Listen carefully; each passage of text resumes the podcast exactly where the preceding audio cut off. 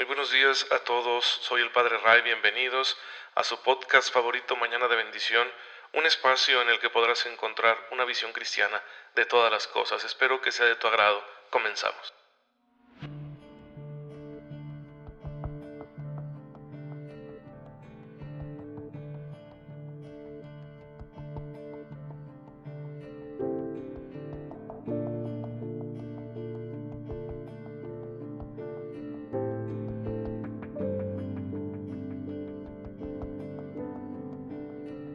Muy bonito miércoles para todos. Soy el Padre Ray, les envío un fuerte abrazo. Gracias por estar aquí en Mañana de Bendición, este servicio humilde que quiere ser un impulso, una iluminación en tu vida diaria para que tú te sigas planteando con seriedad el ideal de santidad que Cristo nos enseñó y que esa debe ser nuestra mayor aspiración, siempre contando con la gracia de Dios, siempre sabiendo que es la gracia de Dios la que nos permite realizar este ideal, la que lo va a llevar a la realidad. No son nuestras solas fuerzas. Para nosotros sería imposible, pero para Dios todo es posible. Así que, confiando en la gracia, sabemos que podemos ser santos. Y siempre mirar el ejemplo de aquellos hermanos nuestros que ya lo hicieron, pues nos sirve, nos sirve de aliento. Hoy celebramos a un mártir, San Procopio, un mártir del siglo IV, que siendo un hombre, un cristiano notable, un cristiano eh, de mucha fe, muy devoto eh, en, Palestina, pues dejó la seguridad donde él se encontraba, un lugar donde los romanos habían dejado a los creyentes en paz, para dirigirse a una ciudad más importante a evangelizar, y en cuanto llegó, pues lo apresaron, lo quisieron obligar a hacer sacrificios a los dioses paganos, y entonces él se negó y lo decapitaron. Qué, triste situación, yo diría, qué, qué injusticia y qué fracaso de vida. Eso es lo que vemos mundanamente, pero hay que tener los ojos de la fe. No fue un fracaso, fue un ganar el cielo y un ganar muchas almas, porque con la entrega de su vida, con el derramamiento de su sangre, Procopio hizo que pronto esa ciudad donde él fue asesinado se convirtiera en una sociedad, en una ciudad, perdón, mayoritariamente cristiana y donde cesaría la persecución. ¿sí? Y recuerden que estamos a unos cuantos años de que Constantino se haga con el poder en el imperio romano y entonces decrete el fin de la persecución a los cristianos. Bueno, pues eh, tenemos este ejemplo de los mártires, de los grandes santos, para inspirarnos en él y también disponernos nosotros a ser santos. ¿Cuál es el problema? ¿Por qué nos cuesta ser santos? ¿Cuál es el obstáculo? El obstáculo es el pecado. Ya hemos hablado mucho de él, hemos dicho muchas cosas del pecado, hemos hablado de su esencia, hemos hablado de la variedad de pecados, hemos hablado de la distinción de gravedad, pecado mortal, pecado venial.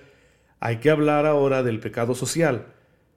¿Qué es el pecado social? Es cuando los hombres en su corazón van dejando que el pecado los conquiste y luego las consecuencias de sus pecados personales se vuelven sociales, porque eh, las eh, relaciones que están creando estos hombres pecadores y las estructuras, las instituciones que ellos también están creando, los sistemas, pues los impregnan con su propio pecado.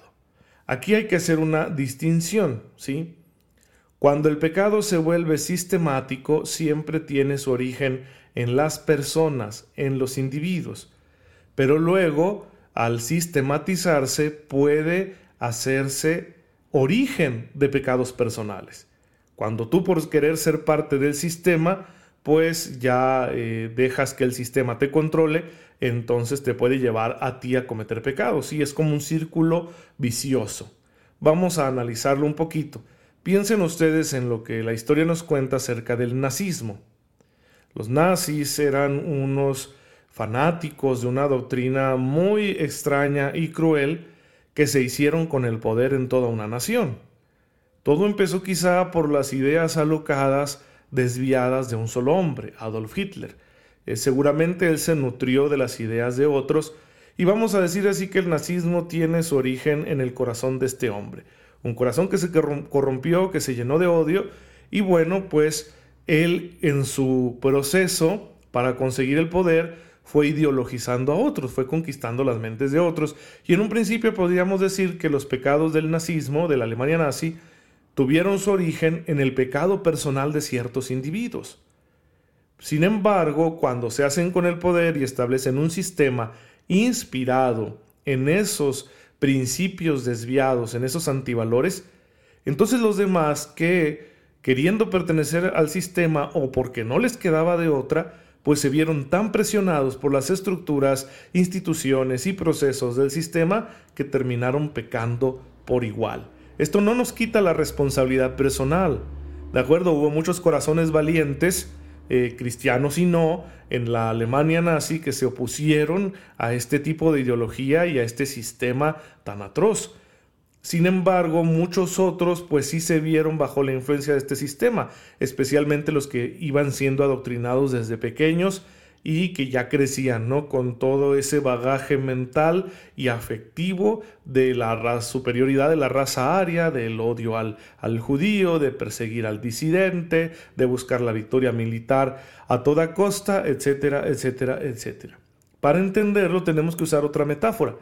Piensen ustedes en el grupito de adolescentes irresponsables y medio vándalos que está en una escuela, em, en una secundaria o en una preparatoria. En principio puede ser que algún chico agresivo, medio violento, pues aprovecha su popularidad, aprovecha su liderazgo y crea en torno a sí un círculo de otros jóvenes que quieren ser como él o que ya lo son y por eso se acoplan con él y generan una palomilla, ¿no? Un, grupo, sí, una bandita, una pandillita. Y pues hacen sus vagancias, se van de pinta, hacen bullying, se burlan, rayan paredes, etc. Y, se vuelven el sistema. Si nadie les hace nada porque son muy agresivos, sí, o porque sus papás son pudientes, no sé, ¿verdad? Y entonces eh, los demás chiquillos que quieren llevarla en paz, pues necesitan adaptar las reglas que les impone esta bandita de, de vándalos y de bravucones. Y no faltará el que incluso quiera pertenecer a esa bandita. Así funciona el pecado social. Si el pecado ya se volvió una estructura, ya se volvió una influencia grupal que puede determinar en cierto grado el comportamiento de los demás.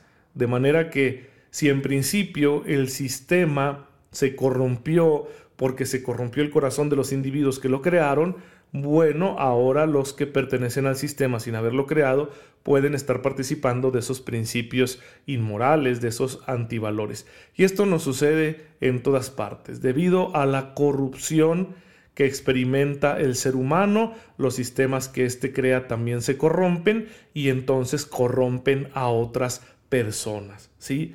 Eso pasa en el sistema económico, eso pasa en el sistema social, eso pasa en el sistema político, eso pasa en el sistema educativo y un largo etcétera, ¿no? En el sistema de la seguridad pública, en fin. Sin embargo, nunca hay que despreciar que el factor principal es el hombre, ¿sí?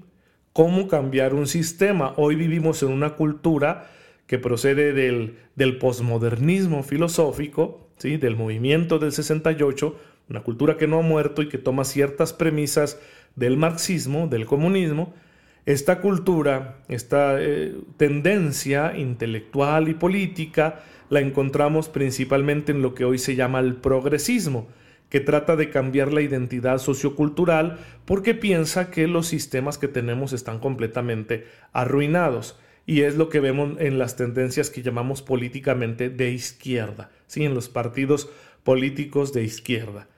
¿Cuál es el error que cometen estos reformistas? Pues que no se dan cuenta que no son en sí mismos los sistemas, ni las jerarquías humanas, ni la organización de la sociedad lo que causa el mal en el mundo, sino la ambición del corazón humano, el odio del corazón humano. Son incapaces de cambiar al hombre, por eso optan por hacerse del poder para controlarlo, ya que no pueden cambiarlo. ¿Y cómo lo van a controlar? Mediante el adoctrinamiento. Por eso estas tendencias quieren hacerse, ya lo son, hegemónicas en la política, en la economía, en la industria del entretenimiento, en la academia y en los medios de comunicación, porque estas son las principales fuerzas que moldean eh, el pensamiento sí, social, cultural predominante entonces se hacen con toda esa influencia. Pero están en este error. Es cierto, reconocen, señalan pecados sociales que existen, injusticias, pero en busca de la igualdad o del progreso o de la justicia, pues terminan arrollando todo, porque son destructivos por sí mismos, ya que están ignorando que el origen está en el hombre. En cambio, la doctrina de Jesucristo es la mejor opción para transformar el mundo. ¿Por qué? Porque Jesús va por el corazón de los seres humanos y conquistando el corazón les ayuda a tener tal claridad moral, tal comportamiento ético, que estas personas conquistadas por el amor de Dios como Jesucristo nos lo enseñó, son capaces de tener una nueva conducta donde se busque la verdadera justicia, donde se busque la paz. Por ejemplo, hay una bienaventuranza que dice, ¿sí? en, boca de Jesús aparece en el Evangelio de San Mateo, capítulo quinto, en el Sermón de la Montaña, esta bienaventuranza. Dichosos los que construyen la paz. A veces traducimos los pacíficos, pero e, es cierto que etimológicamente es lo mismo, sin embargo, nosotros por pacífico podemos entender una persona pasiva, una persona que no se mete con nadie. Y no es eso lo que Jesús está elogiando. Él dice, en, el texto griego dice, eirenopoyei. Sí, es una palabra compuesta. Eirene es paz. El, el verbo poyeo es crear, construir. Entonces, eirenopoyei son los constructores de la paz. Dichosos, bienaventurados, gloriosos, dice Jesús, los constructores de la paz. Cuando el Evangelio es sembrado en el corazón de un hombre y fructifica con la ayuda de la gracia de Dios, ayudando a que esa persona tenga una existencia auténticamente cristiana, entonces será sin duda un Eirenopoyei, un constructor de la paz. Y los constructores de la paz son los que crean nuevas realidades sociales que le permitan a los hombres encontrar un verdadero sentido de justicia, un auténtico progreso social, sin caer en las ideologías. Las ideologías son perniciosas porque tienen una forma sesgada de ver la realidad en blanco y negro y porque tienden a imponer sus propias ideas más que a convencer o persuadir. Pues bien, hermanos, ahí tenemos una tarea. Hay que identificar también el pecado social. En México es fácil. Una cultura de la flojera y de la ambición se ha apoderado de muchos espacios públicos. ¿sí? Y eso es en gran medida nuestra culpa. Y entonces se ha convertido también en parte del sistema, parte de nuestras estructuras e instituciones. La corrupción, el hecho de saltarme las reglas y de buscar una ventaja injusta ¿sí? Cuando tenemos, por ejemplo, que competir por un trabajo, busco una ventaja injusta. ¿Cómo? ¿Cómo lo hago? Pues mediante una tranza, ¿sí? Y esto se da en muchísimos ámbitos y a lo mejor hemos sido parte de ello. Yo no sé qué tan responsable a lo mejor somos, quizá no todos al mismo nivel, pero somos parte de ello, hay que reconocerlo, hay que arrepentirnos también de esto.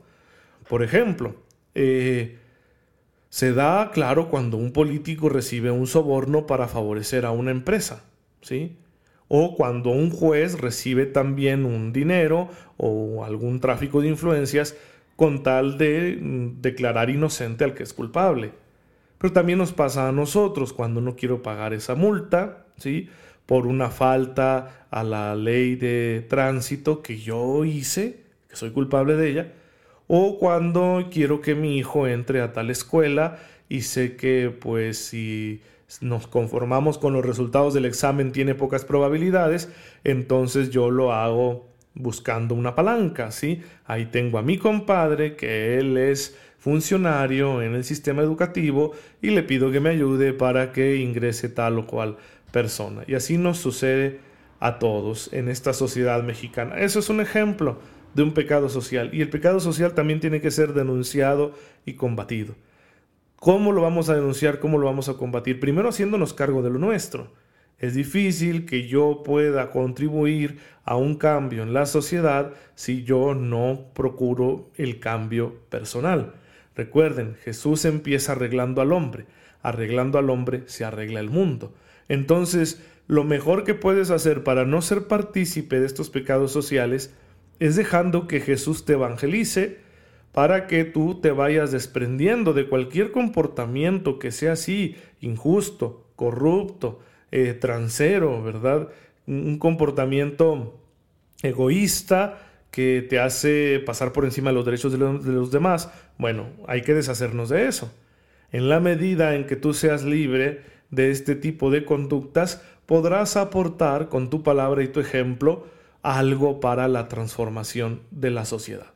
Y hay que hacerlo. También es tarea nuestra. Luego cuando uno me menciona estas cosas, la gente luego le dice, ay padre, usted no debe hablar de política, es que no entienden lo que es la política y tampoco entienden lo que es el cristianismo y mañana vamos a hablar de eso para que no se pierdan el siguiente episodio, pero hoy ya no les voy a quitar más tiempo, vamos a darle gracias a Dios. Señor, te bendecimos, porque no solo nos has hecho individuos, sino personas. Estamos en relación unos con otros y formamos una gran familia. Ayúdanos, Señor, a que todos los elementos que hemos construido para mantener en orden la familia no se nos vayan a corromper. Con tu gracia que sean espacios de crecimiento, de justicia y verdadero progreso. Por Jesucristo nuestro Señor. Amén. El Señor esté con ustedes. La bendición de Dios Todopoderoso, Padre, Hijo y Espíritu Santo, descienda sobre ustedes y los acompañe siempre. Muchas gracias por estar en sintonía con su servidor y nos vemos mañana si Dios lo permite. Recen por mí, yo lo hago por ustedes.